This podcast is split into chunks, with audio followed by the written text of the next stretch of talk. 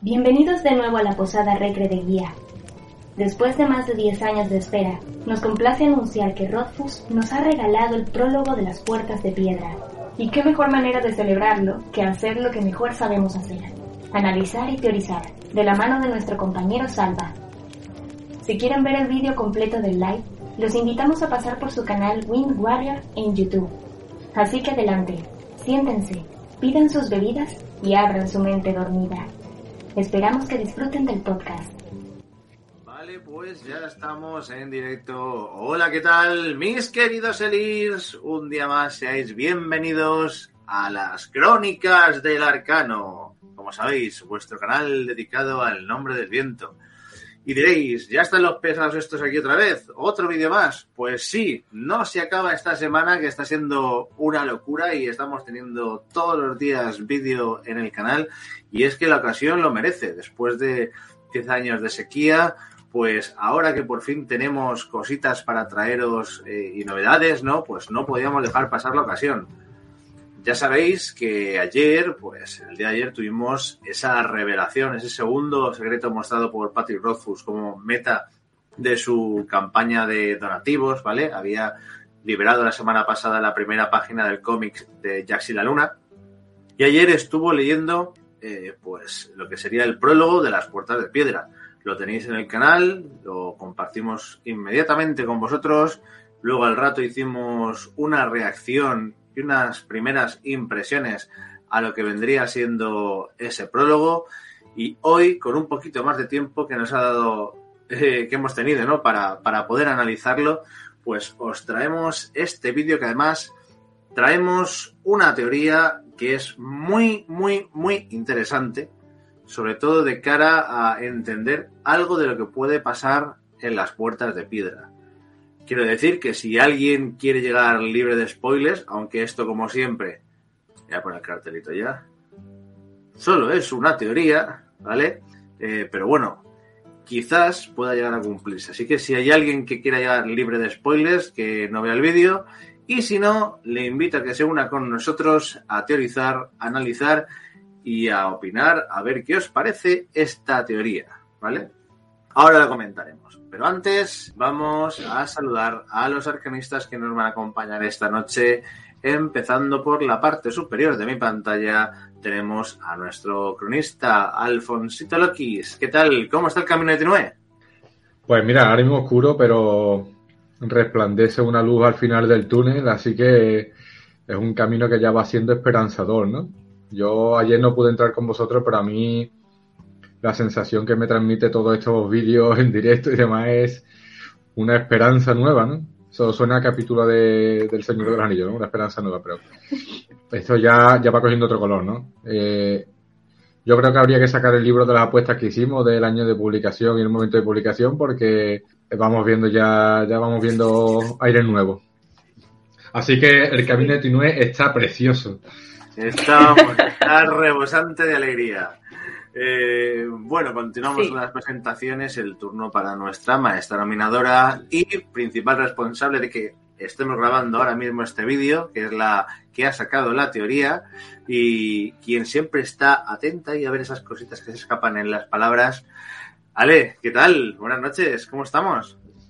Hola, buenas noches. Pues también muy contenta con nuestro camino, que cada vez eh, está un poquito más luminoso, al parecer y pues muy contenta con, con, todo lo que está pasando y bueno, con, con Food que se está, eh, digamos que expresando un poquito más acerca del libro, se ha soltado un poquito más, lo que para mí es una muy buena señal de que seguramente tendremos libro muy pronto, esperemos que sí. Y bueno, con respecto a las apuestas, yo creo que ya perdí porque yo dije que entre 2023 y 2025, si no recuerdo mal, y probablemente la tengamos quizá el año que viene o bueno, eh, lo que podemos ver, ¿no? Pero yo espero haberme equivocado, yo espero no llegar al 2025 todavía esperando el libro, pero por lo que vemos, pues va por buen camino. Así que, pues nada, voy a darle cañita a una nueva teoría que, que ha surgido.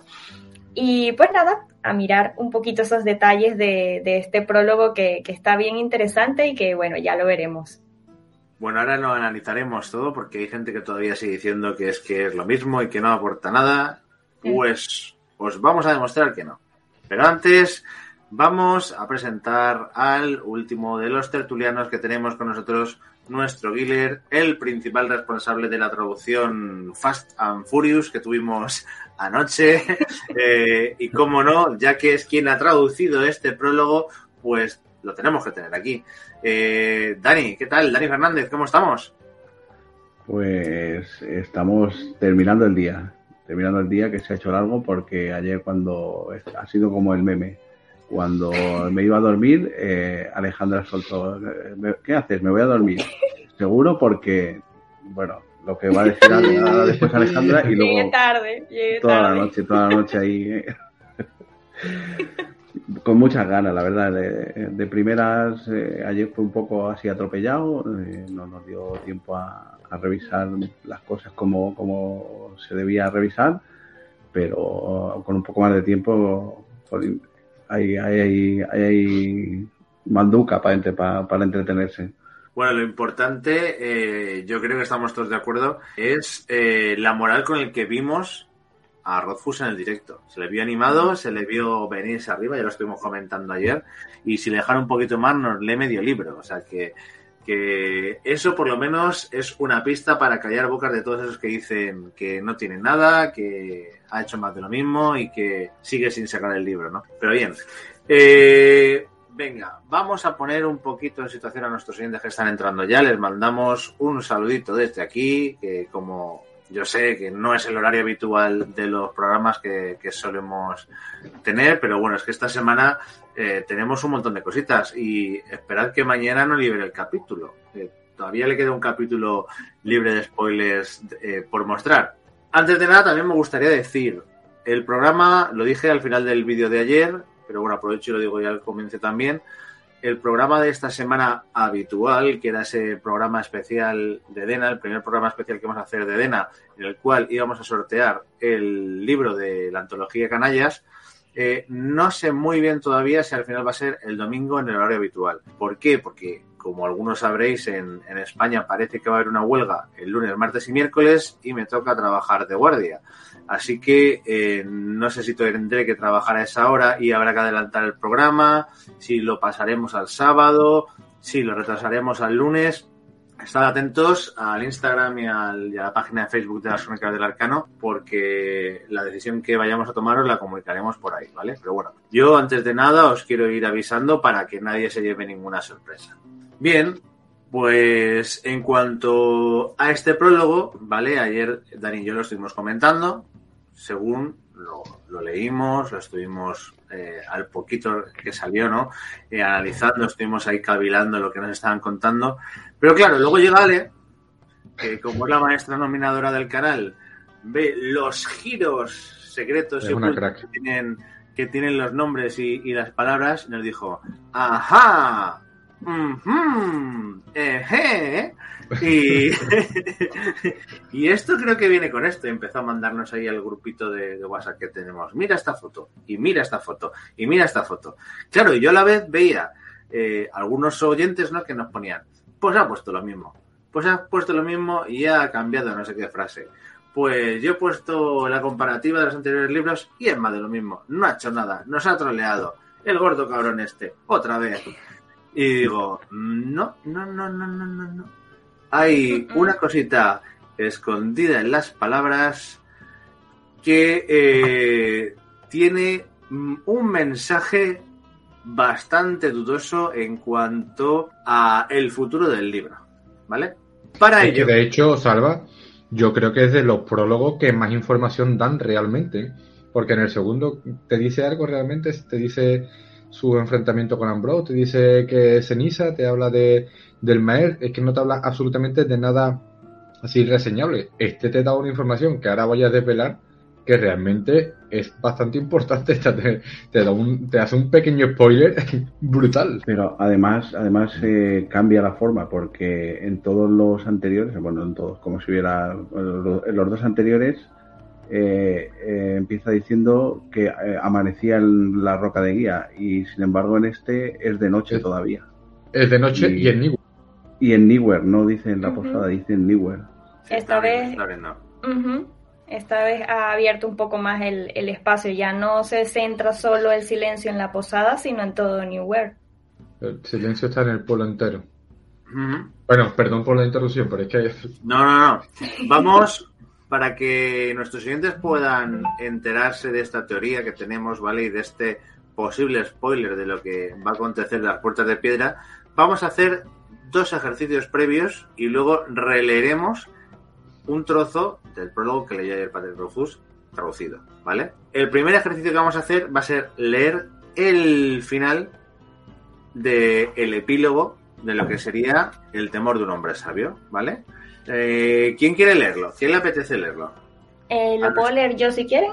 Venga, vale. O nuestro cronista, ¿lo tienes ahí? cronista, ¿lo tienes ahí, Alfonso? Como, queráis, lo, lo estás buscando, pero Ale, si te has ofrecido, no tengo problema. ¿eh? Mira, léelo tú, Alfonso, y, luego, y, luego, Ale nos sigue la teoría. ¿Vale? Ok. Vale, ya de, de primeras te voy a decir la primera frase, que cierra siendo de noche, ¿vale? Que va a ser importante para lo que vamos a hablar después. Todos muy atentos, ¿eh? todos muy atentos a lo que va a decir ahora Alfonso. No os perdáis en las palabras del primer silencio, el segundo silencio, el tercer silencio que envolvía a los otros dos. No. Centraros en lo que hay entre medias. Abrir todos los ojos de vuestro cuerpo, vuestra mente dormida, el ojete también se hace falta, y muy atentos a lo que vamos a leer. Todos los orificios. Luego lo comprenderéis. Volví a ser de noche. En la posada roca de guía reinaba el silencio, un silencio triple. El silencio más obvio era una calma hueca y resonante, constituida por las cosas que faltaban. Si hubiera estado cayendo una lluvia pertinaz, ésta habría repiqueteado en el tejado, habría corrido a raudales por los aleros y se habría llevado lentamente el silencio hasta el mar. Si hubiera habido amantes en las camas de la posada, habrían suspirado y gemido, y el silencio se habría alejado, avergonzado. Si hubiera habido música, pero no, Claro que no había música. De hecho, no había ninguna de esas cosas y por eso persistía el silencio. Fuera de la posada roca el sonido de un golgorio en la distancia se colaba débilmente entre los árboles, unas notas de violín, voces, pisotones de botas y palmadas, pero era un sonido fino como un hilo, y el viento lo rompió al cambiar de dirección, dejando únicamente un susurro de hojas y algo semejante al lejano grito de un búho. Eso también se apagó, dejando solo el segundo silencio, suspendido como una inspiración infinita. El tercer silencio no era fácil reconocerlo. Si pasabas una hora escuchando, quizás empezaras a notarlo en el frío metal de una docena de cerraduras bien cerradas para mantener alejada a la noche. Estaban las vastas jarras de sidra de cerámica, y en los vacíos de la taberna donde debería haber habido sillas y mesas. Estaban las dolorosas manchas amoratadas que brotaban por un cuerpo, y estaba en las manos del hombre que tenía esos cardenales cuando se levantó con rigidez de su cama, apretando la mandíbula para combatir el dolor. El hombre tenía el pelo rojo como el fuego, sus ojos eran oscuros y distantes, y se movía con la sutil certeza de un ladrón de en la noche. Bajó la escalera, abajo, detrás de las ventanas bien cerradas, alzó las manos como un bailarín, desplazó el peso del cuerpo y dio un solo paso lento y perfecto. La posada rocadiguía era suya, y también era suyo el tercer silencio. Así debía ser, pues ese era el mayor de los tres silencios, y envolvía a los otros dos. Era profundo y ancho como el final del otoño. Era grande y pesado como una gran roca alisada por la erosión de las aguas de un río. Era un sonido paciente e impasible como el de las flores cortadas, el silencio de un hombre que espera la muerte. Bien, yo quiero que nos centremos en el tercer silencio. ¿Qué nos está contando el tercer silencio? Nos está contando que Quoth está mal herido, nos está contando que es de noche, que se levanta de su cama vacía y que baja las escaleras de forma eh, furtiva, de forma eh, silenciosa y que va a hacer algo, ¿vale? Va a hacer algo. Mm. Se levanta en mitad de la noche para hacer algo, ¿vale? Dejémoslos ahí. Dejemos ese puntito ahí.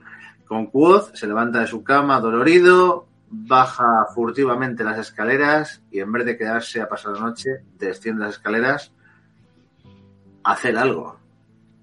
Hacer algo. Lo guardamos aquí.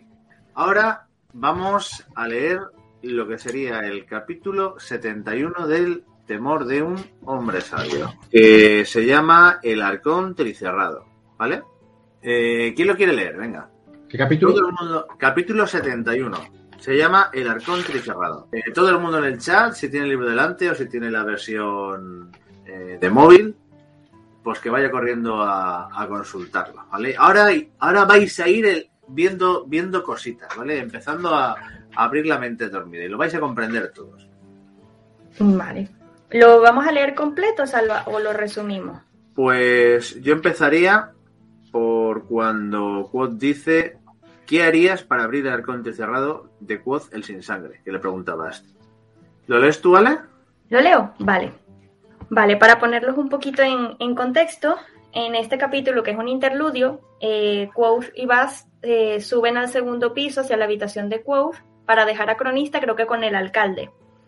Eh, y Bast le pide a Quoth que le dé clases, ya que no tienen más nada que hacer y que están aburridos.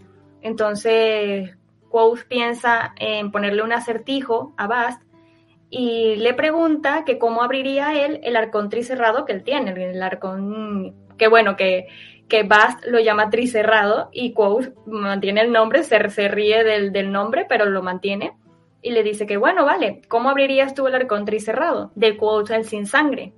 Bast sonrió. Cuando lo dices así pareces un pirata, Reggie. Echó un vistazo al arcón. Supongo que pedirte las llaves está descartado, ¿verdad? Correcto, afirmó Quoth. Digamos que he perdido las llaves. Mejor aún, supongamos que he muerto y que tienes libertad para hurgar en mis secretos. Eso es un poco tétrico, Reggie, dijo Bast con ligero reproche. La vida es un poco tétrica, Bast, replicó Quoth sombríamente. Será mejor que te vayas acostumbrando, señaló el arcón. Venga, tengo curiosidad por ver cómo te las ingenias para abrir esa nuez. Bast lo miró con gesto inexpresivo. Las burlas son peores que las lecciones de los libros, Reggie, dijo, y fue hacia el arcón. Le dio un golpecito con el pie, luego se agachó y examinó las dos cerraduras, una de hierro oscuro y la otra de cobre brillante. Bast tocó la tapa redondeada con un dedo y arrugó la nariz. Esta madera no me gusta, Reggie, y la cerradura de hierro es una injusticia. ¿No creen? Bueno, para empezar por aquí, creo que cuando toca la madera y arruga la nariz y dice que no le gusta, yo creo que es porque la madera tiene hierro, ¿no? Claro, porque además la madera de roa la hemos visto varias veces en los libros y la hemos visto con vetas rojas, con vetas naranjas, con vetas negras.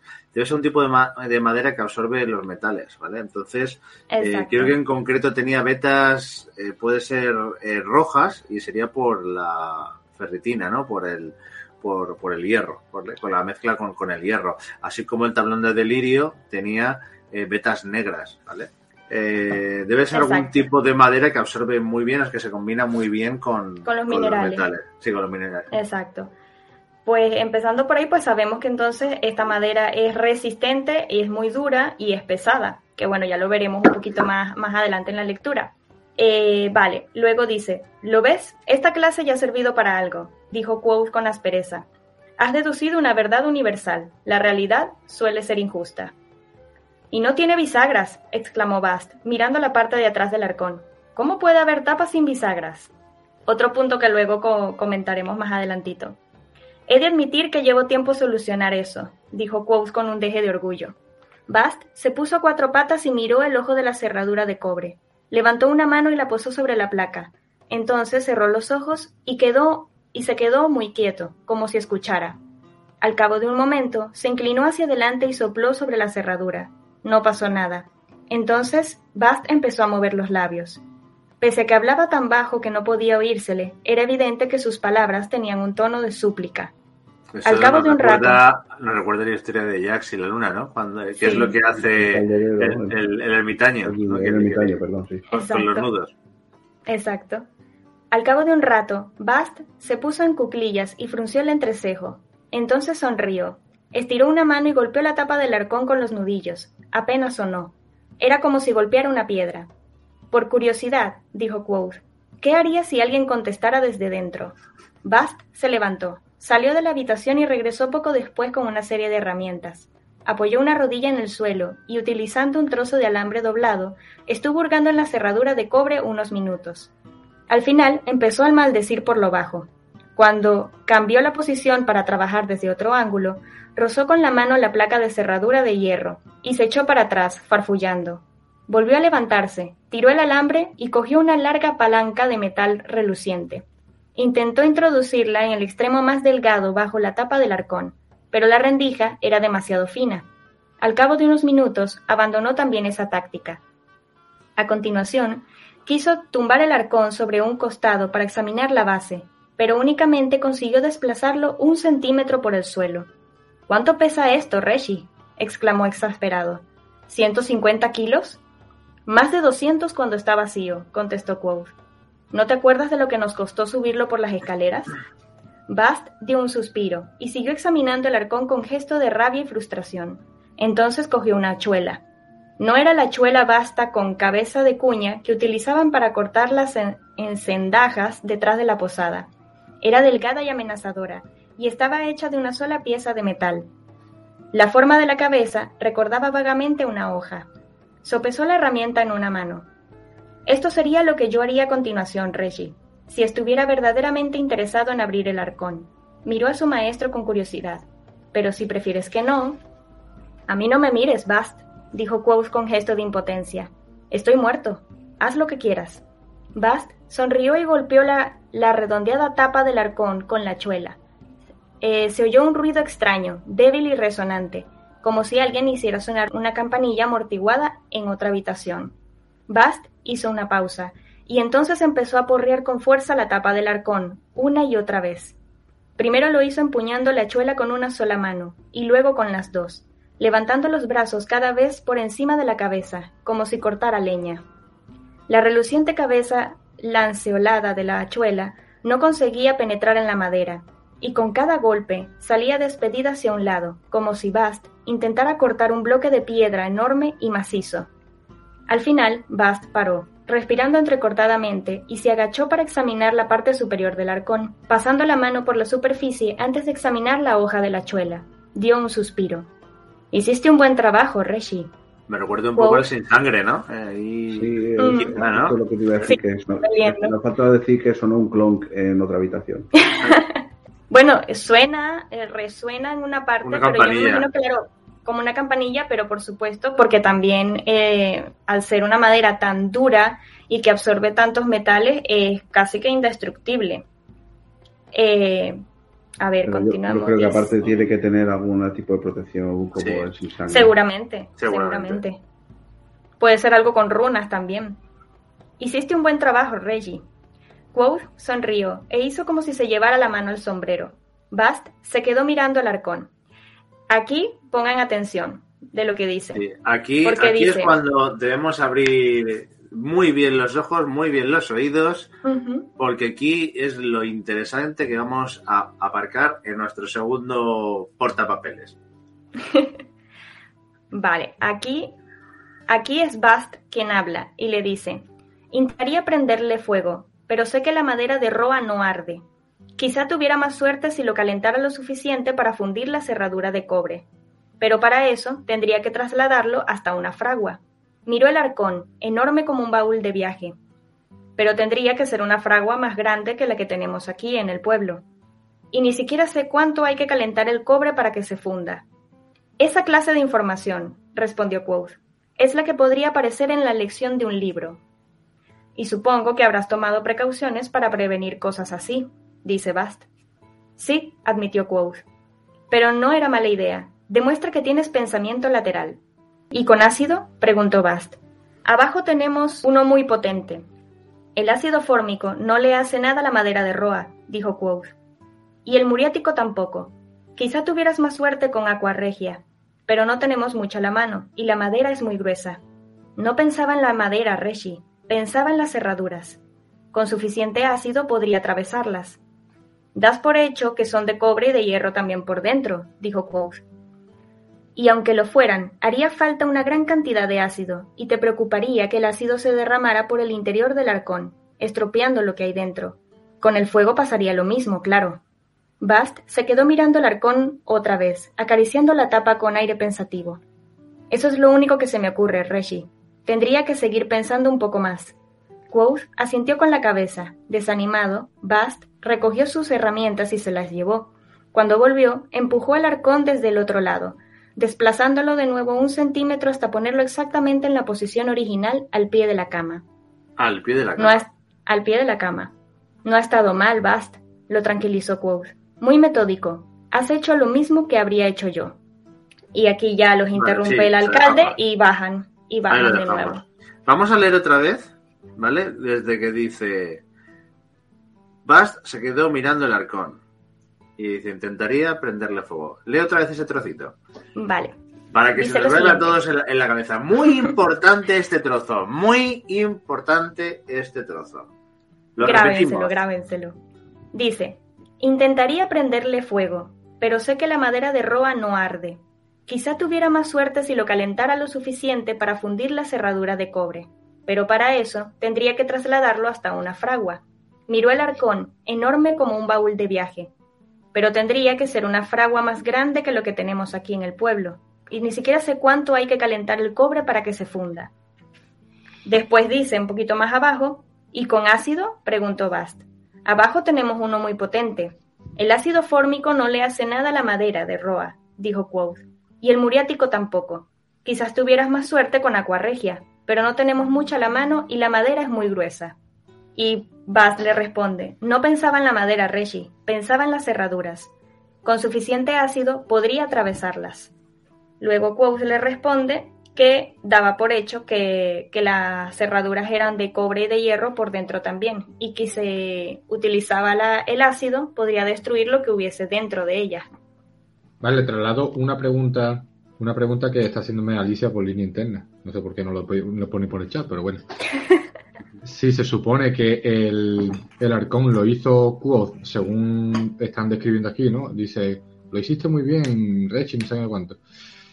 ¿Cómo es que ahora no sabe abrirlo? Mm, Lo ha dicho que no sabe abrirlo, ¿eh? Le ha preguntado a Bast cómo le abriría si él muere. No Vale. ha dicho que él no Bueno, pero al final del segundo libro intenta abrirlo y no lo consigue. Claro, Yo creo que es que pero consigue- sabe, Pero sabe abrirlo, Pero recuerden que el, el arcón tiene tres cierres.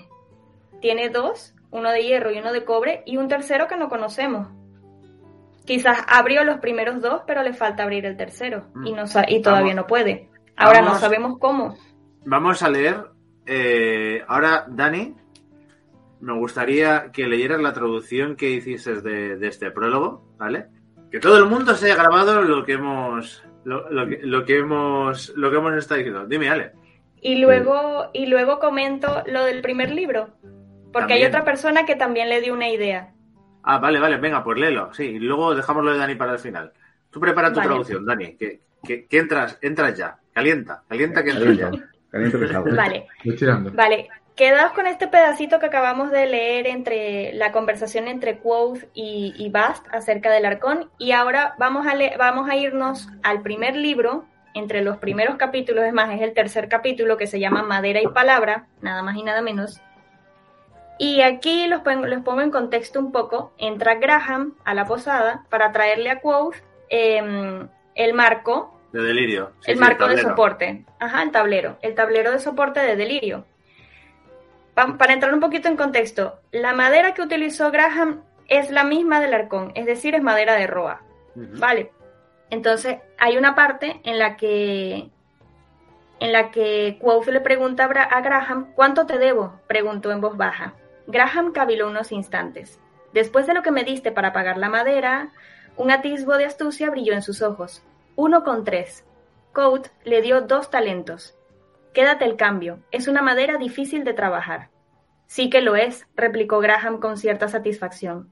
Dura como la piedra bajo la sierra, y con el formón como el hierro.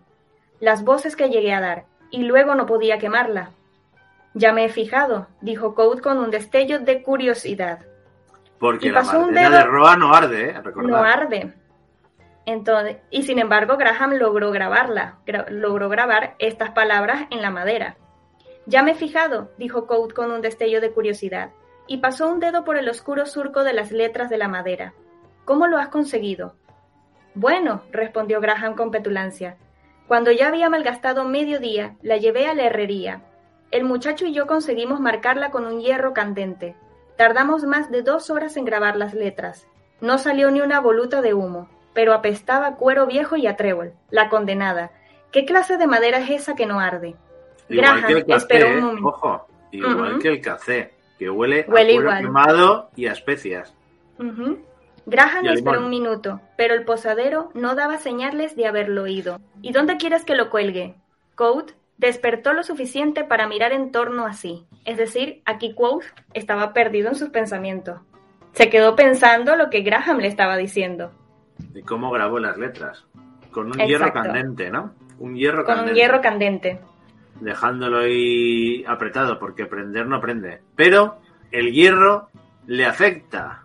Mm, No, el fuego no le afecta a la madera de roa, pero el hierro sí. Y un hierro muy caliente le puede afectar. Es como si estuviera diciendo que la madera de roa es un tipo de madera fata, ¿vale?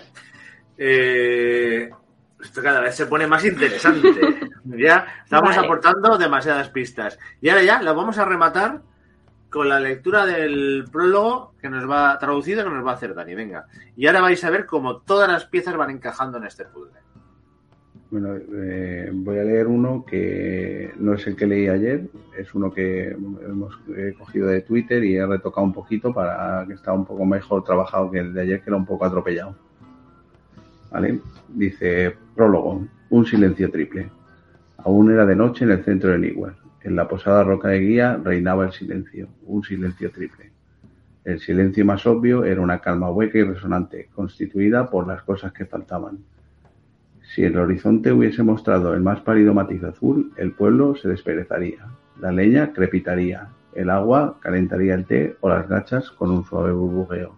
Nos está diciendo que todavía no ha amanecido, ¿vale? La línea azul es la del amanecer, las gachas y el té es el desayuno, ¿vale? Todo eso para decirnos que todavía no ha amanecido, que está a punto de amanecer, pero todavía no ha llegado al amanecer. Eh, El lento roce de la gente caminando por la hierba húmeda, por el rocío, habría apartado el silencio como el rápido ir y venir de una vieja escoba de abedul en las escaleras de entrada de las casas.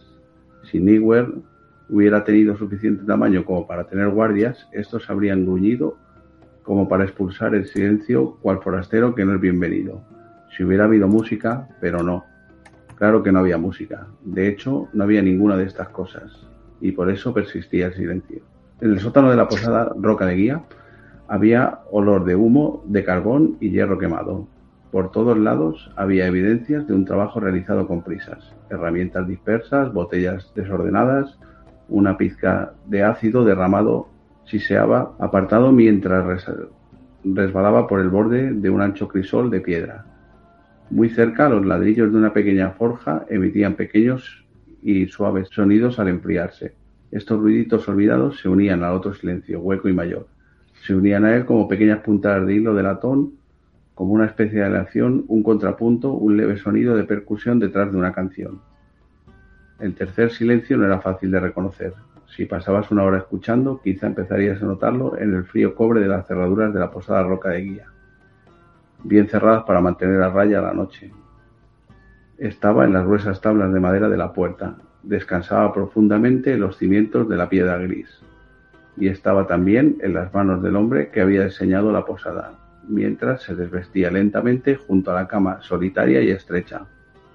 Vale, aquí lo de solitaria es para quedarse con ello. Sí. Bueno, y, La todo, y todo este trocito, la verdad. Sí.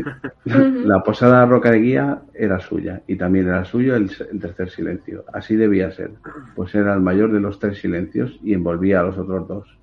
Era profundo y ancho como el final del otoño. Era grande y pesado como una gran piedra alisada por la erosión de las aguas del río. Era el sonido paciente e impasible como el de una flor cortada, el silencio de un hombre que espera la muerte. Bueno, bueno, bueno. Esto aparentemente hay mucha gente que lo ha leído y está diciendo, pues no nos ha dicho nada. Puede ser lo mismo que los anteriores. Ha cambiado tres palabras y ha dicho lo mismo. Pues no. Quedémonos con todo lo que acabamos de leer hace un momento, ¿vale? Repito, en el sótano de la posada, ¿vale? Recordemos, habíamos terminado el, segundo libro, libro con Quod levantándose de la cama a medio de la noche y bajando las escaleras. Eso por la noche, de madrugada. El mediodía anterior, ¿vale? Una conversación que había tenido con, con Bast en, en la habitación Bas le había dicho cómo él trataría de abrir el, el baúl. Y recordemos que la mañana del día anterior a ese, una conversación con Graham, como ha dicho Ale, le había dicho a Quoth de qué forma había conseguido grabar las letras. ¿Vale? Bien, pues leemos esto detenidamente. En el sótano de la posada había olor de humo de carbón y de hierro quemado. Ale, ¿cómo marca Graham las letras en el tablero de delirio? Con un hierro candente. Bien, seguimos. Por todos lados había evidencias de un trabajo realizado con prisas. Claro, Bass estaba fuera, Woz se ha despertado en medio de la noche y ha bajado al sótano. Herramientas dispersas, botellas desordenadas, una pizca de ácido derramado siseaba apartado mientras resbalaba por el borde de un ancho grisal de piedra. ¿Cuál era una de las formas que había dicho Bast con las cuales desharía la cerradura de hierro y de cobre? ¿Usando qué? Un ácido. Ácido. Un ácido. Que Quill le dice, bueno, no tenemos suficiente abajo, tal, y para usar otro tipo de ácido necesitaríamos más. Vale, y eso dando por hecho que tal. Pero ¿qué hace Quoth usando ácido? Oye, oye, oye, espera que esto se pone interesante. Seguimos. Eh, vale, muy cerca los ladrillos de una pequeña forja, pero no le acaba de decir Quoth o Code a Bast que necesitarían una forja demasiado grande para calentar suficientemente el baúl. Bueno, Mm. bueno, una lo, pequeña. lo dice Bast, lo dice Bast, pero es que Bast no sabe a qué temperatura, a qué temperatura se derrite el cobre. En cambio, Exacto. Quo sí lo sabe. Y, y- Sí. y a lo mejor eh, una cosa es el fuego que hace una fragua y otra cosa es el fuego mágico que se puede hacer con una fragua. Exacto. Que mejor que Code era artificiero. Claro.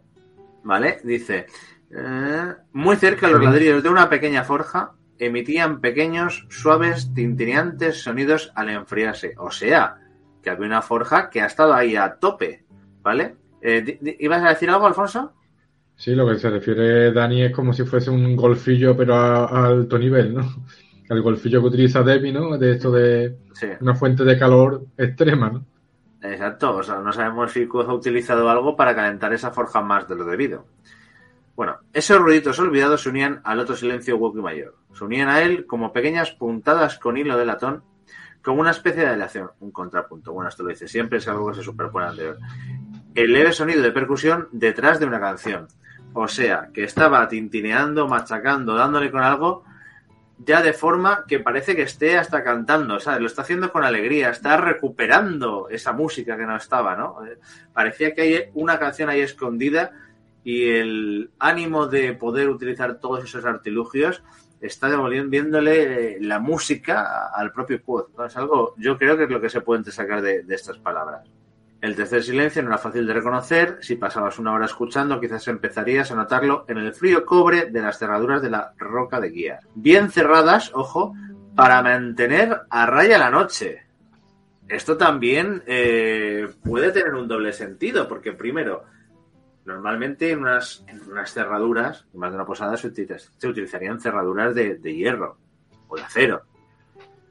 Pero unas cerraduras en las ventanas y en la puerta que son de cobre, eso es muy extraño, porque sabemos que el cobre es para impedir el acceso a nominadores, ¿no? Salvo que sean nominadores Mm. excepcionales, ¿no? Aquí vemos que la roca de guía está cerrada con cerraduras de cobre, ¿vale? Eso es súper interesante. Seguimos. Eh, y dice, para mantener a raya la noche. ¿Qué noche? Eh, ¿Por qué tienes que temer la noche? ¿Qué trae la noche, no? Eh, la única noche que a mí me podría dar miedo es la noche Es la de sin luna. Fire. Bueno, las noches sin O luna. la noche también. sin luna. Exacto. O sea. mm, Y la noche, que conste que la noche en la que aparece el Skral es una noche sin luna. Sí. la puerta fata. Exacto. Que ojo, hay mucha gente que no lo sabe. Eh, hemos visto, hemos vuelto a ver Skrulls en el libro, aparte de en el segundo capítulo. O sea, mucha gente que le ha pasado. Cuéntalo, Con cuéntalo. Felurian. Con Felurian. Exacto, con Felurian, cuando se van a atrapar rayos de luna, hay un momento eh, que están yéndose hacia noche, cada vez más oscuro, cada vez más oscuro, están yendo hacia noche. Quoth se, se le ocurre hacer magia para iluminar y eso empieza a traer cosas. Y la descripción del terciopelo y del sonido de cristal de las criaturas que habían aparecido es la misma que los Skrulls. O sea, ese fue el primer encuentro entre Quoth y los Skrulls. Lo que pasa es que Rothfuss no te lo dice. ¿Vale? Te utiliza sus adjetivos. Que al fin y al cabo es lo que define un nombre. Vale. Estaba en las, en las gruesas tablas de madera de la puerta. Descansaba profundamente en los cimientos de la piedra gris. Y aquí hay mucha gente que está especulando eh, entre realmente si es piedra normal o, o ha utilizado Quoth eh, piedra o roca de tinolitos para construir la roca de guía. Y estaba en, también. En ciertas partes del libro se refiere al. Las a- Greystones son los- como, son los tinolitos. como los Greystones, sí. Exacto. Y estaba también en las manos del hombre que había diseñado la posada. O sea, aquí ya la teoría de la buena blanca se la va a tomar por saco. Nos dice que, que esta posada la ha creado él.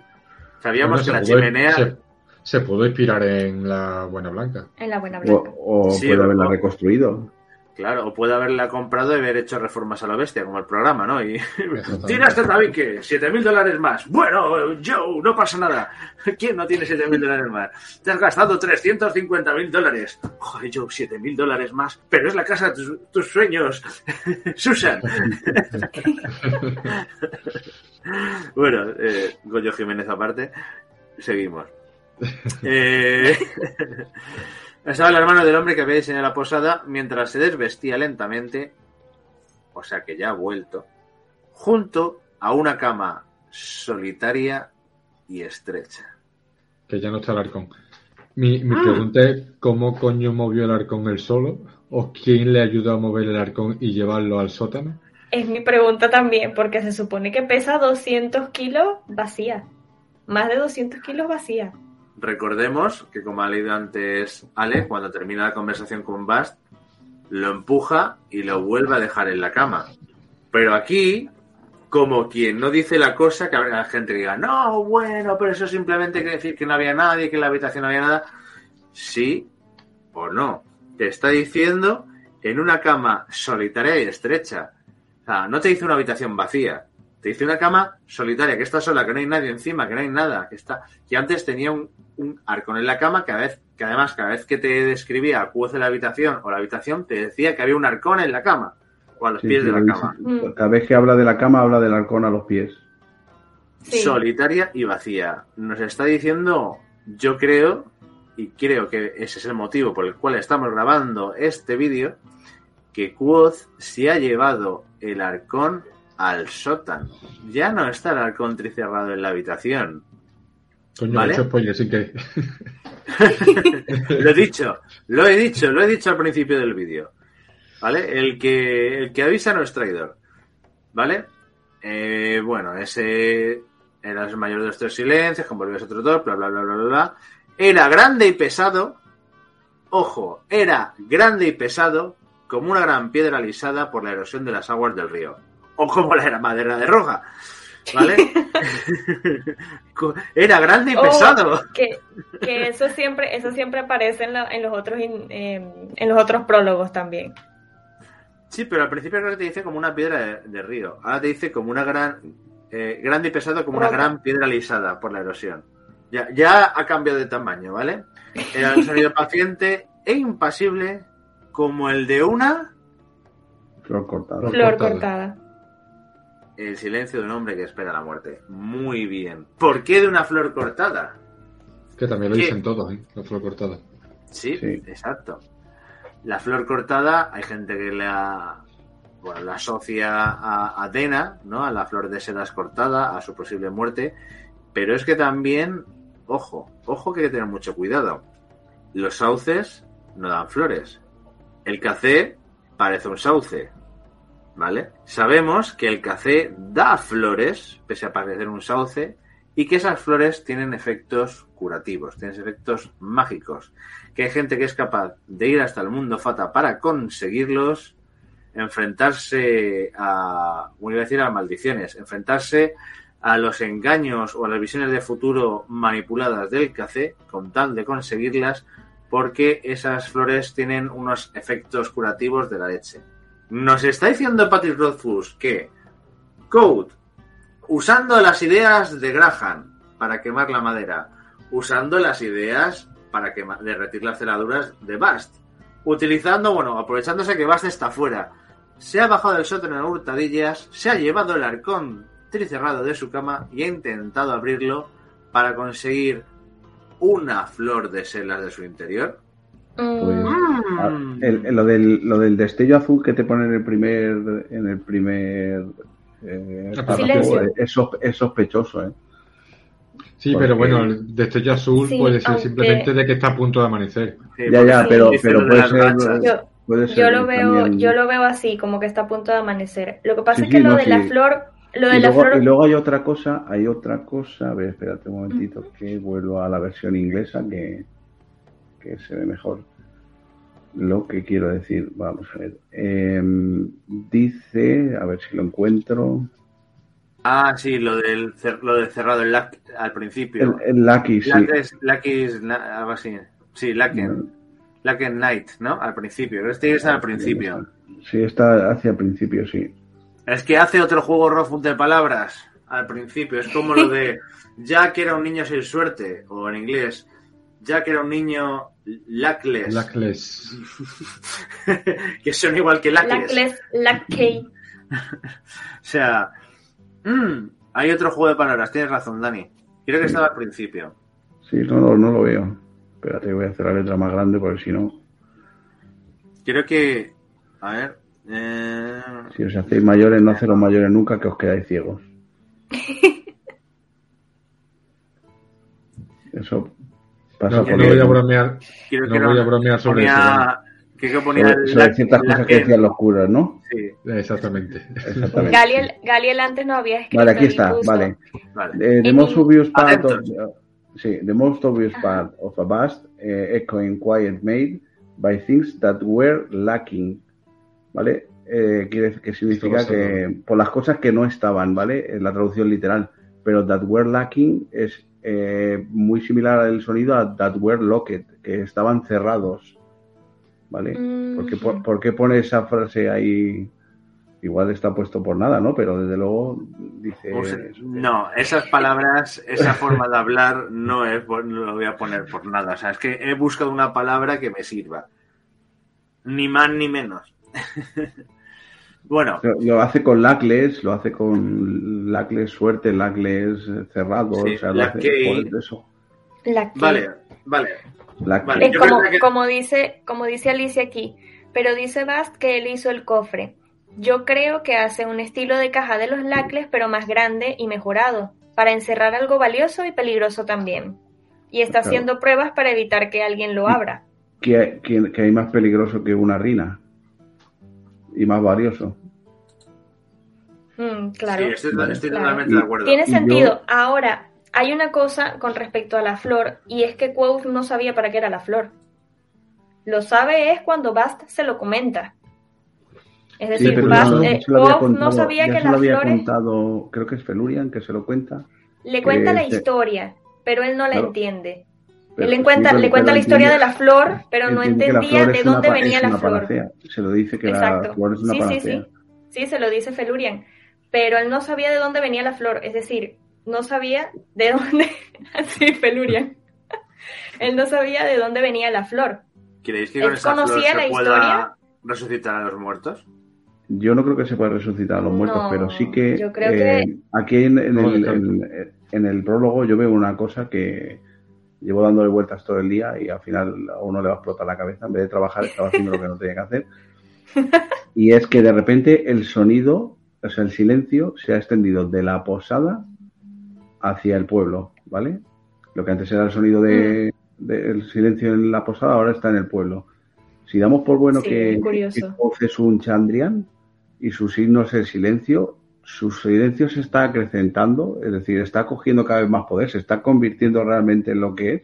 Y ahora bien, si las selas pueden cobrar cualquier cosa, pueden revertir la maldición que le ha convertido en un Chandrian y por eso quiere abrir ahora el, eh, el, cofre para coger la rina y, curarse o curarse, vamos. Claro, esa, esa, esa, es la pregunta que quería hacer, ¿vale?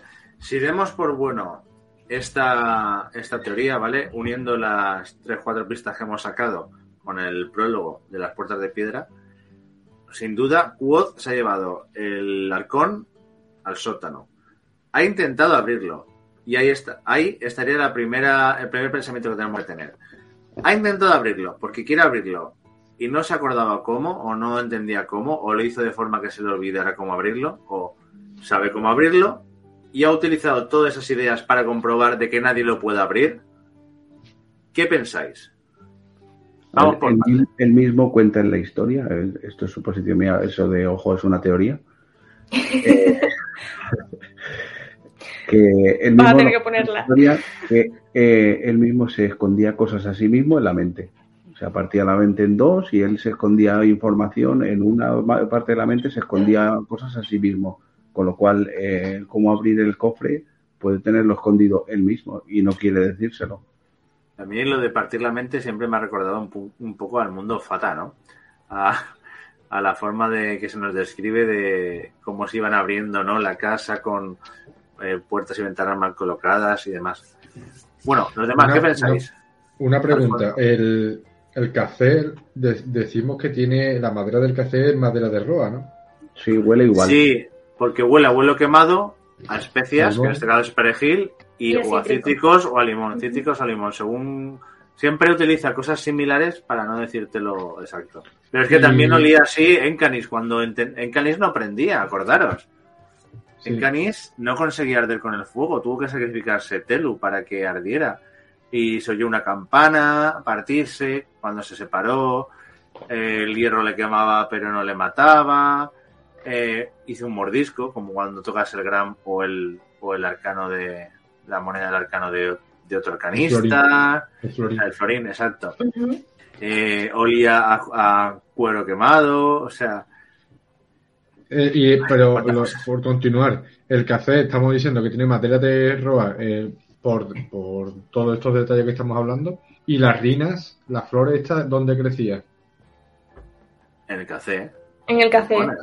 Tenemos que el arcón tiene la madera del café y la flor que estamos intentando creer o creemos que puede contener es la flor que crece en el café. O sea que al final es, o se cargó al espíritu que habita en el café o... Yo creo que lo liberó, ¿eh? lo liberó, algo ahí por ahí. la robó. O sea, quiere decir... Sí, pero eh, robó la flor y se, y se llevó la madera del café. Algo más que, eso. Yo creo que o, se lo, o, lo, partió con un rayo. Claro que lo partió, exactamente lo partió. dice, el árbol partido, dice, el árbol partido es en parte profético. Cuando se lo dicen, cuando se lo dicen los Adem, eh, lo de lo del él ya ha pasado, con lo cual no puede ser profético. Profético significa que va hacia adelante. No, pues en el futuro. no, pero claro, él lo dice al principio del primer libro. Eso de que es profético. Parcialmente profético. Pero el nombre se lo dan los Adem. Claro, pero cuando se lo está explicando a cronista, él le dice, me llaman tal, me llaman el sin sangre, me llaman no sé qué, y me llaman eh, maedre, que significa tal, tal, tal, y el árbol partido. Y él dice que podemos tomarlo como algo profético o parcialmente profético. Esa es la lo que, sucederá, de, pero claro, es por lo que, se sucederá en el futuro. Exacto. Él ya, sabe, él ya sabe de que es profético, pero porque pasará algo en el futuro que él ya puede asemejarlo a esa profecía. Claro, pero para mí esa profecía es el árbol que él partió con el rayo en el bosque del Eld no, porque eso es anterior a obligado a estar, a estar en el árbol. Eh, hay algo que le obliga y este yo creo que va a soltar cuando abra las puertas de piedra va a armar, la va a armar bonita. Sí, eso está claro. eso sí tiene, eh, eso va a pasar. Yo me veo el típico final de que todos creemos que hay que evitar que haga algo y luego, por ejemplo, todos pensamos que va a abrir me lo invento, ¿eh? Esto, ojo, esto no es nada que vaya a pasar. Ni una Imaginaros, no, no, ni una teoría, es, es un giro de guion que yo tengo ahí en mente, de, tanto con los Chandrian como con el tema de las puertas de piedra, ¿vale? Que todo el mundo está pensando, ¡buah! Eh, no se puede abrir las puertas de piedra porque si no se hace un gran mal.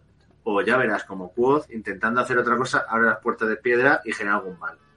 O ya verás como Quoth eh, encuentra a los Chandrian y se los carga. Y luego al final va a haber un giro que no sabemos que Quod va a enterarse de otra cosa que va a decir, hostia, pues a lo mejor es que los Chandrian tienen razón y voy a ayudarles. O, ostras, es que eh, han encerrado contra su voluntad los seres Fata y, han sufrido, ¿no? Voy a devolverlos al mundo perecedero. y los voy a salvar, ¿sabes? Y lo que para unos puede ser un desastre o puede ser que ha hecho algo malo para el mundo, en realidad, ya una vez que ha hecho ese camino del héroe y ha conseguido conocimiento suficiente para entender el problema real y entender a la otra parte, entonces diga, hostia, pues sí que lo entiendo y tenían razón. Y entonces haga algo en contra de lo que se cabría esperar. Que desde su punto nuevo de vista, desde su nuevo paradigma, desde sus nuevas gafas, ¿verdad, Alfonso? Eh, cambie su forma de ver el mundo. Pero bueno, La- volvemos, la capa, volvemos a la- Yo tenía ese concepto ya más o menos olvidado, ¿eh? me lo ha recordado. Volvemos a la, a la pregunta inicial. ¿Creéis realmente que Quoth está intentando abrir el cofre porque no recuerda cómo abrirlo? ¿O está intentando probar que tanto lo de Graham como lo de Quoth, como lo de Bast, no le afecta? Yo creo que lo de lo de la, la frase que hemos leído de Lakis, el Lucky, eh, creo que lo ha abierto. No es que lo vaya a abrir, creo que lo ha abierto. Muy bien, ¿tú crees que lo ha abierto, Dani? Sí, ¿Y sí. tú, vale? No. Yo creo que trata de abrirlo, pero que no lo ha logrado. Yo creo que pudo haber logrado eh, quitar los dos cierres, el de hierro y el de, De cobre. y el de cobre, pero que el tercer cierre es el que se le dificulta a él y es el que está tratando de abrir y no abre. Y yo creo que está tratando de utilizar esos trucos que le, di- que le dijo Bast y que le dijo Graham para tratar de abrir el tercer cierre, pero no le está funcionando. Recordemos que al finalizar el último capítulo, antes del epílogo, él trata de abrir el arcón con dos llaves, la de hierro en la de cobre y la de cobre en la de hierro. Una la gira y la otra creo que la mete y la saca No, nada más. Sí. Y después de hacerlo, él trata de abrir el cofre y no el, el arcón y no lo logra. Y le grita, ábrete, maldita sea, o algo así. Edro le Edro. dice, Edro, y vuelve otra vez a jalar y no funciona. Y él cae eh, como Es como que no, ha funcionado, no ha funcionado Mm. la llave, pues voy a intentar cargarme la cerradura, que me ha dado más la idea, ¿no?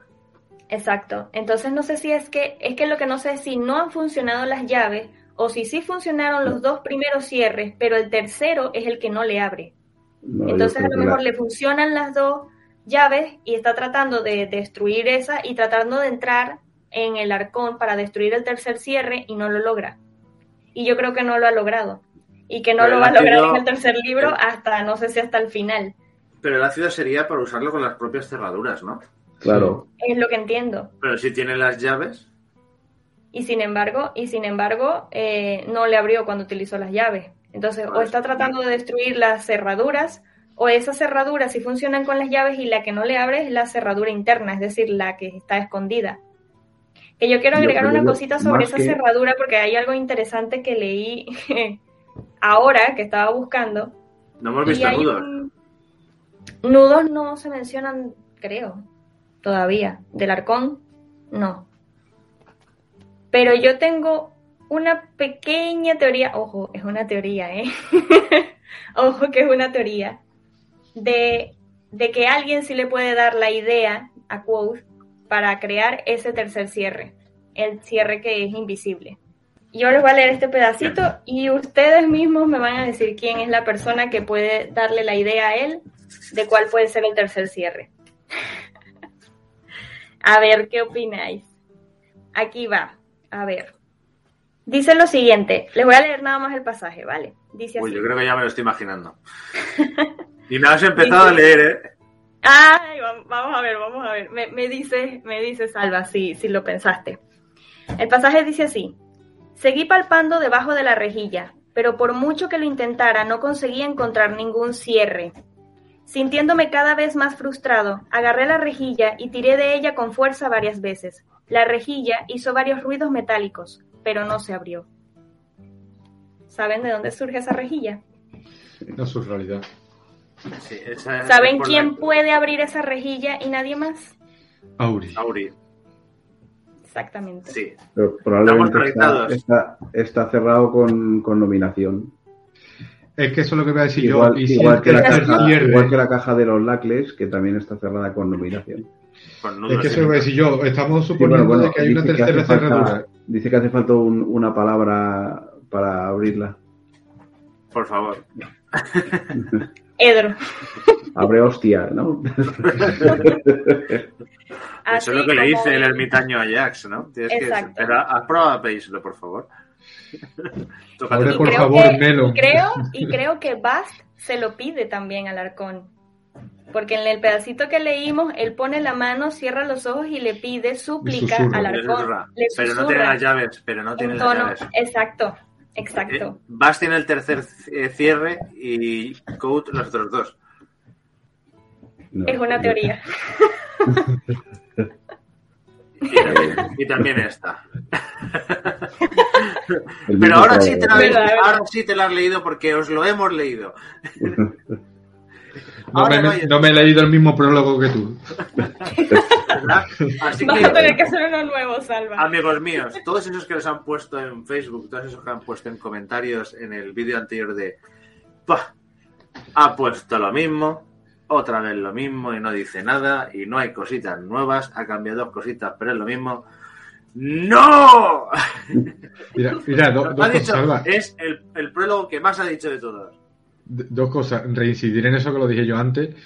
Mm, Primero es que en otros prólogos apenas te aporta información de, de lo que es el de lo que es el resto del libro y la gente nunca se ha quedado, ¿no? Es un prólogo, no te tiene por qué dar tanta información. No, quiere, no querrá que te haga un resumen de lo que va a ser todo el libro en un prólogo, ¿no? O te quiere que en el mismo prólogo te diga, pues así se mata a ceniza, eh, en la guerra de los reyes va a ser por eso. Es el prólogo. Es que yo no sé qué espera la gente, que, que- que le haga el resumen.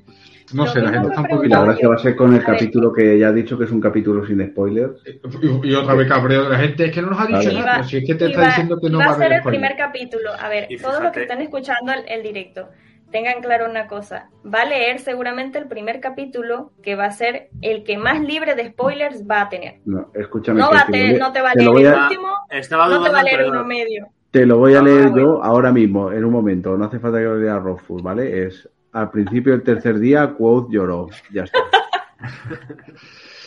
Y después, Como eh, después lo que está diciendo Alicia, Alicia es interesante. ¿eh?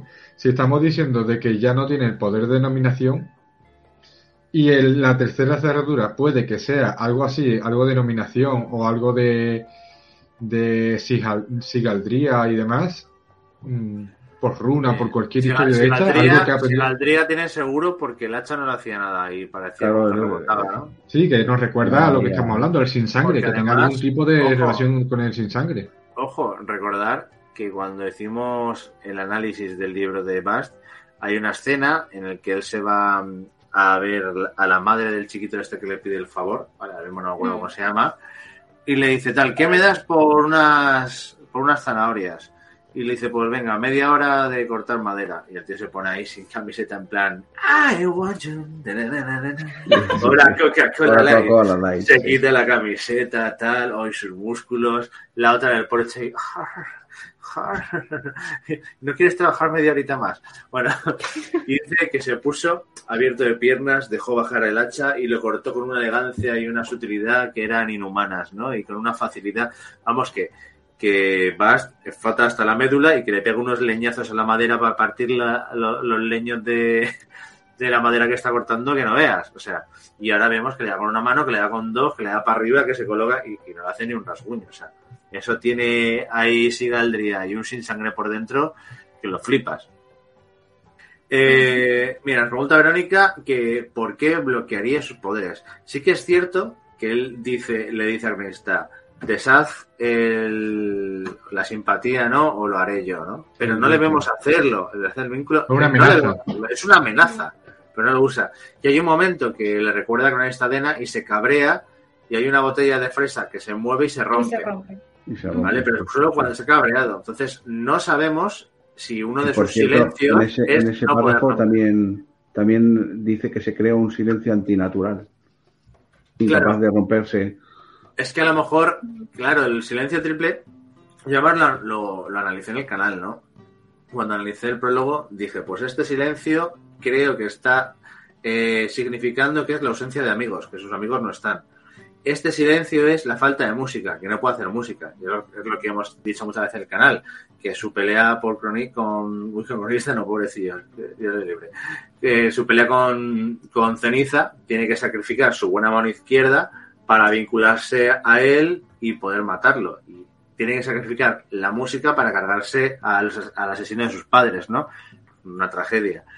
Eh, ese es el segundo silencio, no hay música. Y como él no puede tocar los acordes y no puede hacer música, en su taberna obviamente no hay músicos, porque le causaría un dolor tremendo a un músico que ya no puede hacer música tener a, alguien por ahí, ¿no? Entonces tenemos la pérdida de los amigos, la pérdida de su música y la otra sería a lo mejor la pérdida de su magia, ¿vale? Que no pueda nominar, que ya no pueda hacer eh, nominación.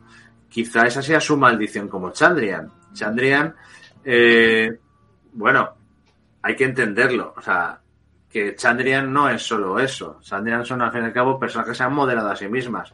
A ella entendemos que le han, a él entendemos que le han modelado Auri, por, por lo que dice Auri, ¿no? Que le, que le haría. Eh, Pero claro, es que igual cuando, cuando Chandrian llegan... está relacionado a una maldición o una modelación que te ha hecho otra persona, ¿no? Para contrarrestarse. Igual su pena o su castigo ha sido no poder nominar no obtener es, esa voz, que es lo que significa al final eh, el ir, relar, ya no me acuerdo. el ir es el que ve, relar será el que escucha y el C el que habla, ¿no? Algo así. Sí. Pues no puedo hablar. Y eso que no hiciste la trivia hace poco. Sí, sí, sí, sí. Pero que lo que te digo, ahora me queda en blanco. Un silencio en la cabeza El silencio, de. el silencio en la cabeza de Dani, que está en Un la cabeza de Dani silencio- está en otro ya. Ojo, aquí somos peores. Aquí tenemos un silencio cuádruple. Me quedo en blanco.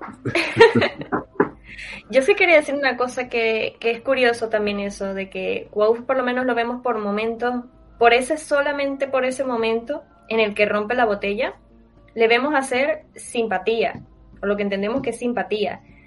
Pero luego más adelante no puede hacerlo y no lo vemos hacerlo más. Y cuando lo intenta hacer eh, con el danzarín de piel, no le funciona. No es cuando él quiere. Es decir, cuando él quiere, no le salen las cosas. Yo creo que eso tiene que ver no en sí porque lo haya perdido, ojo, ¿vale? Eh, voy, voy a intentar explicarme.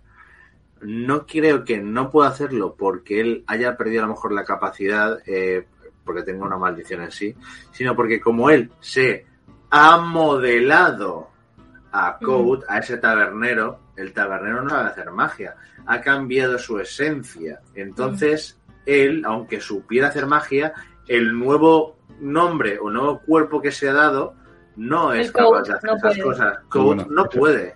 Era Quote el que lo hacía. Es lo que me, Exacto. lo Code que- es un tabernero, Code no hace magia.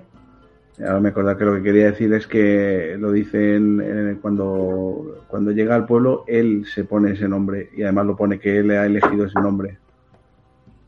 Ujú. O sea, Sí, que se ha, nomi- se ha- se ha modelado a sí mismo. exacto. Que puede ser eso y también puede ser que se haya quedado vacío, que es lo que le sucede en, en Tarvin, ¿no? En Tarvin no usa magia, no usa simpatía, porque ese, es- esa catarsis, ese trauma que ha sufrido, le deja lo vacía, ¿no? Como se sentía Auri con el trauma que sufre, después de su violación. Se queda vacía. Estar vacío en lenguaje nominador es no tener nombre. Y no es hasta que a Quoth eh, Scarpi le devuelve el nombre, que vuelve a ser él, vuelve a recuperar la magia, vuelve a recuperar esa inteligencia, esa chispa, y es cuando ya parte hacia la universidad, ¿no? Hasta que no le devuelve el nombre a Scarpi. Pues aquí eh, necesita algo parecido. ¿Os imagináis que en el tercer libro vemos a Scarpi y le devuelve el nombre de Quoth? ¿Os gustaría? Pero entonces sería no- nominador, ¿no? Para devolver su nombre. Mm. Es que Scarpi, bueno, Scarpi ya sabemos de todo lo que hemos dicho en el canal muchas veces que parece que es Esteop en la historia de los Ru y que es el primer calderero que, que habla con Jax, ¿no? Al cual le, le- se le quedan los tres los tres fardos. Con lo cual sería curioso porque en cierto modo Scarpi sería el responsable del despliegue del mundo Fata, ¿no? Porque fue el que el que se lo dio. Claro, Felurian dice el más grande de nosotros lo tejió en una en una manta. Pues a lo mejor no era Jax, Jax simplemente lo desplegó y Scarpi lo creó. El mayor contador de historias. O como ya se quedó sin fardos de calderero, del calderero. Claro, pero el calderero, el calderero suponemos que era el propio Scarpi. De Scarpi de... resulta curioso que creo que ya lo habéis comentado en los vídeos. Cuando está contando la segunda historia y le, le paran los, los jueces telinos, eh, se dirige a los jueces por su nombre. Eh, sabe lo que hace cada juez. Eh, le, dice, le dice claramente, Telu eh, sabe lo que haces y te odia a ti más que a nadie y luego sabe el nombre de Quoth, sabe dónde vive, sabe lo que está haciendo. O sea, eh, yo he oído por ahí teorías de que Scarpi puede ser Telu. O un nominador muy potente. sí, un nominador, eso está seguro. Pero... Es que el nominador es, exactamente lo que hace Elodin con Quoth cada vez que lo mira a los ojos. Hmm. Lo está, es como si le estuviera penetrando con la mirada, lo está viendo más allá, está viendo su profundidad y eso es la discusión que teníamos el otro día, ¿no? ¿No es acaso lo que hace el café? El café todos creemos que te lee el futuro y en realidad lo que te es lo que hay dentro de ti, lo que tú crees que está pasando en el futuro, ¿no? Hmm.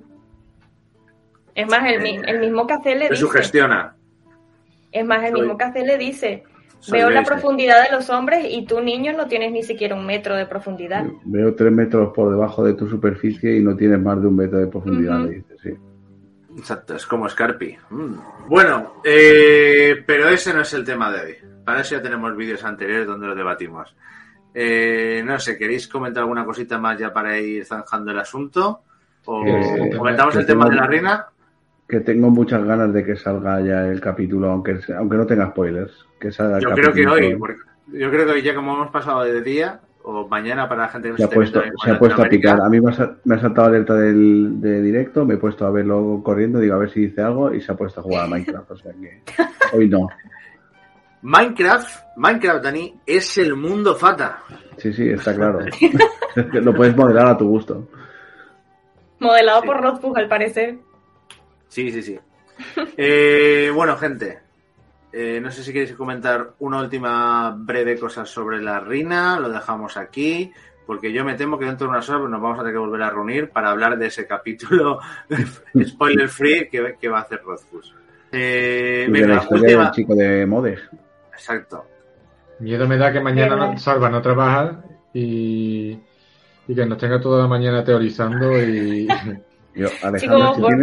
si, se te ocurre alguna teoría, por favor, mañana por la mañana, por favor. A partir de las 7 de la mañana, por favor. No me des la noche otra vez. Me, encantaría que pasases el meme ese que, que, pasamos esta mañana por el grupo de WhatsApp, porque es, es, esclarecedor no sé si podrás hacerlo desde el ordenador solo, pero es esclarecedor de cómo yo, yo ese, ese meme lo pasé ya hace mucho tiempo. Todavía no estaba Dani ni Ale, pero es que cuántas veces me, me, iba a acostar yo, venga señores, hasta mañana me acuesto. Últimas conversaciones antes de dormirme. Y empieza Víctor, que en ese momento recuerdo una mi que fue Víctor, dice, señores, señores, que tengo, como suele decir él, atento, atento, señores, señores, que tengo una teoría que no sé qué. Digo, bicho, no, por favor, tío, que me iba a la cama. Es que ya aunque, es que ya aunque no la diga, aunque no la diga, ya lo duermes. Sí, sí, ya, eh, tengo una teoría. Digo, venga, ya no apago el móvil. Lo siento, lo que pasa es que ayer entré tarde a ver el, el, el directo y vi, y, vi los comentarios de que habían como 200 mensajes y fue que empecé a mirar, a mirar, a mirar y cuando leí la página filtrada fue que me llegó la idea a la cabeza y yo dije, ay, pero es que yo creo que esto ya lo había mencionado tal. Y cuando me puse a ver fue que vi lo, releí esa parte y yo dije, uy, este tío está tratando de abrir el arcón como sea. Reconócelo, vale. Te lo ha susurrado tenía que mostrárselo. Te lo ha susurrado Me salta esta, esta de, aquí a la, cama, me, me, salta la alarma de Alejandra ha mandado al grupo algo, directamente no lo miro. Móvil. Hasta mañana. Bueno, la última pregunta y ya con este, con este tema cerramos. ¿Creéis que dentro hay una rina? Y si hay una rina, ¿lo va a utilizar para resucitar a alguien o para qué? Venga, animaros. Última pregunta. Yo creo que entre otras cosas sí hay una rina y que la va a utilizar para quitarse la maldición. Yo no lo tengo muy claro, no estoy segura si podría tener una reina. Para mí siempre tenía la, visión y la impresión de que tenía todas sus cosas guardadas ahí. O que estaba guardando algo muy importante. Porque La para que lo necesite, sí, porque es que para que lo necesite desesperadamente tanto como para Es que como dice lo de flores cortadas y en los Con- arcones pero- se guardan cosas Mm. valiosas Ya. y peligrosas, Claro, mejor no en han la, en la parte, peligro. en la parte de la caja de los Lacles lo dice, que, que ¿por qué guardarían una cosa tanto tiempo? Por- por- porque primero es muy peligroso y segundo es muy valioso, exacto, o muy valioso, o las dos cosas, exacto. o las dos cosas. ¿Tendría sentido guardar una reina? Sí, sí. Sí. Es que podría empezar una guerra por tener una rira. Una sopita. Lo que, claro, lo que me parece curioso es que Quoth no, se- no sabía la importancia de la reina hasta que Bast se lo comenta. Entonces, eso es lo único que a mí no me cuadra dentro de la teoría.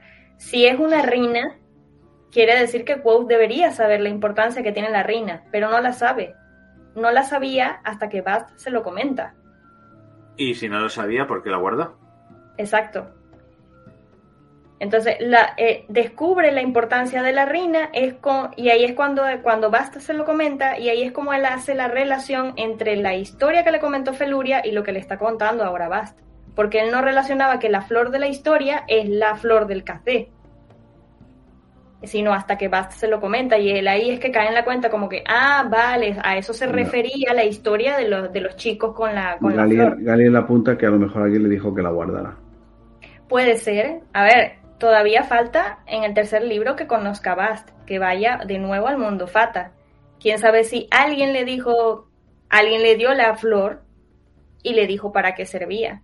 Yo creo Pero que no le dijo de dónde yo venía. creo que en algún punto él intenta conseguir una reina para curar la enfermedad de Dena. Porque una cosa que se nos olvida a veces es que Rena, Rena no, Dena, ya lo fusionan los nombres, tiene una enfermedad eh, pulmonar, parece tuberculosis Mm, como- o bronquitis, algo así, que cuando Como está en il Aja. dice, sí, que dice que cuando está en il el clima que es allí más templado y cálido le viene muy bien porque le lleva olor de mar y a la vez no hace tanto frío, tal, no es tan húmedo.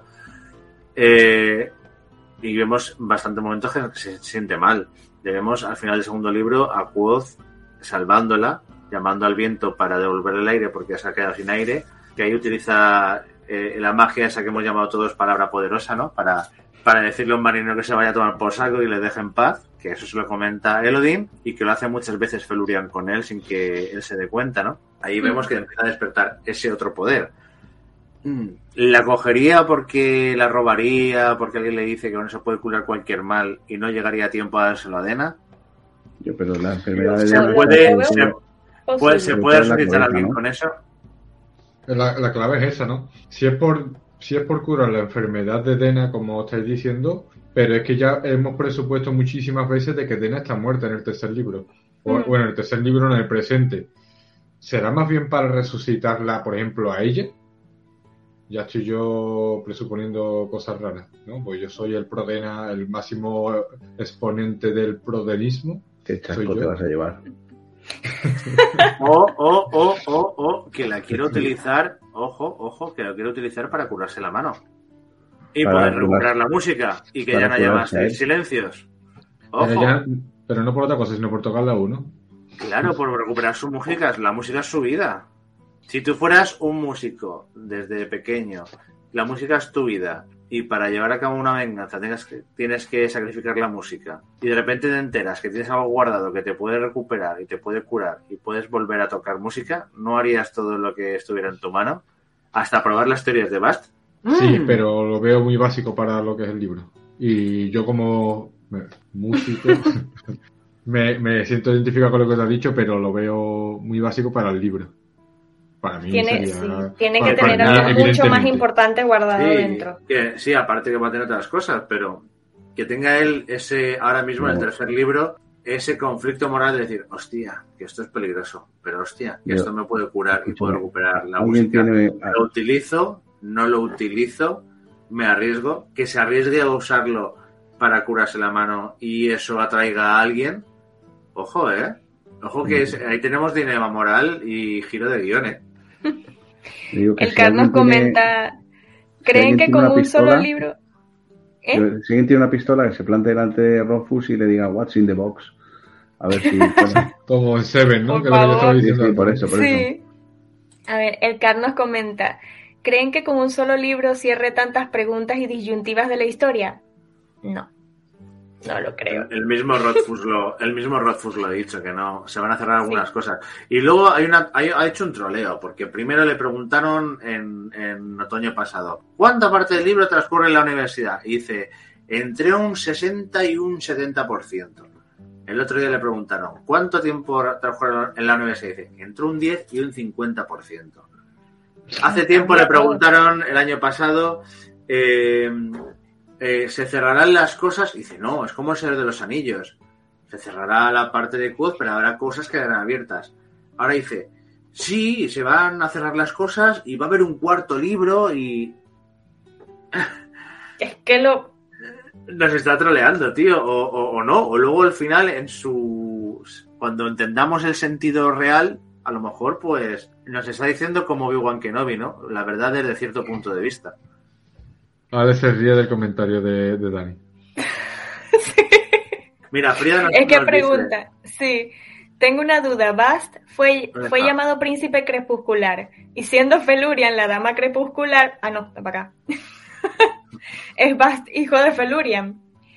Eh, no- muchas veces se hizo esa pregunta y, y hubo un momento donde yo pensé lo mismo. Pero yo creo que no, personalmente. Yo creo que Felurian es un ser fata y, y Bast es otro. Una, exacto, son nobles porque eh, Felurian en un momento dado, y Bast también lo menciona, hay muchas cortes fata, muchas. Es decir, no es nada más día, noche y crepúsculo. No, en día, noche y crepúsculo hay muchas familias fata y muchas cortes fine. Entonces, que no conocemos todavía. Entonces, para mí, Felurian pertenece a una familia, a una corte, y Bast pertenece a otra. Porque Bast es príncipe Pero es del que- crepúsculo y del Telwit Mael. Claro, es Y que aparte- además aparte, Felurian eh, es dama, no dice reina. Es dama, exactamente. Es, es dama. En cambio, Bast es príncipe. Es de la nobleza. Hijo de rey. pero es no de la reina. nobleza fata. Exacto. Y a Felurian la conocen como la dama del crepúsculo, pero en el mundo mortal. En el mundo fata no sabemos cómo la conocen. Incluso el café, incluso el café la menciona a ella como un duendecillo. Es decir, como tal cosa. Estamos hablando de Felurian, que tiene más de 3.000 años. que se supone que es muy poderosa. Y el café la menciona como, ah, esa duendecilla. Entonces puede que no sea como tal un, Está una reina, exacto, una reina del crepúsculo. Incluso uno lee el, el árbol del relámpago y hay una parte en la que un niño está, está hablando con Bast y le está preguntando acerca de los, de los Fata y de las cortes Fine y, y el niño menciona Felurian y Bast lo menciona como que, ay, sí, sí, Felurian. O sea, como que no le tiene, no le tiene estima a Felurian. Entonces, de que que- sea que su madre, lo dudo. Yo no Sí. creo que sea su madre. Además, eh, vosotros pensad una cosa: si se cumplen las profecías de, la, de las mariposas del café y Felurian mata a Dena, le parte el cuello, y luego Quoth mata a Felurian, tú imagínate, eres el hijo de Felurian y Quoth está diciendo, bueno, y, y, y maté a Felurian y tal. ¿Cómo? ¿Mataste a mi madre? ahí se termina el libro, ahí se lían a hostias. Sí, sin duda. No, ahí, ahí no, me, no me cuadra, no me cuadra. Bueno, venga, lo vamos a dejar aquí, ¿vale? Tampoco quiero entrar en más, en más teorías porque además seguramente mañana tengamos que analizar ese capítulo. Eh, nada, muchas gracias a todos vosotros los tertulianos y también a toda la gente que ha estado en el chat apoyando desde ayer, desde que pusimos el vídeo de la lectura de Rothfuss y luego el posterior, la posterior reacción y análisis a las preguntas y respuestas. Muchas gracias por estar un día más aquí. Nos vemos esta semana, ¿vale? Ojo, no sé si nos veremos hablando del capítulo que va a liberar Rothfuss o con ese especial de Dena, donde ya os he dicho varias veces que vamos a soltear canallas, ¿vale? Ya os iré comentando por redes sociales si lo haremos en el horario habitual o lo adelantaremos o lo retrasaremos por cuestiones laborales ajenas a mí. Y nada, eh, muchísimas gracias a todos por asistir. Os pido por favor que sigáis apoyando el canal, sigáis dándole a me gusta, suscribáis para seguir continuando con, con vídeos del nombre del viento, con estas teorías. Ahora estamos viviendo un momento muy bonito porque hemos estado en picado 10 años y ahora parece ya que vamos hacia arriba y vamos además lanzados. Así que este es el momento de apoyar el canal, este es el momento de seguir a las crónicas del arcano, porque este es vuestro canal donde vais a tener todo lo relacionado con las crónicas del asesino. Así que nada, un saludito y nos vamos a ir despidiendo con bueno, los tres temores que debe tener todo hombre sabio. Sois tres, ¿me ayudáis? ¿Cuáles son las tres cosas que debe tener todo hombre sabio? La tormenta en el mar. Las La noches sin noche. luna. Y el temor de un hombre sabio. Digo, el, el aire de un hombre amable. Ahí está. Pues nada, mis queridos Elis, nos vemos en el próximo programa, que seguro que va a ser esta semana, aquí, como siempre, en las crónicas del arcano. Un saludito a todos. Muchas gracias por escuchar el podcast. Esperamos que lo disfrutaran tanto como nosotros. Les recordamos que pueden pasar por el canal de Wind Warrior de nuestro compañero Salva, donde podrán encontrar todos sus videos. Y también pueden seguirnos por las redes como Recre de Guía tanto en Facebook como en Instagram. Nos vemos pronto. Que todas sus historias sean alegres y que todos sus caminos sean cortos y llanos.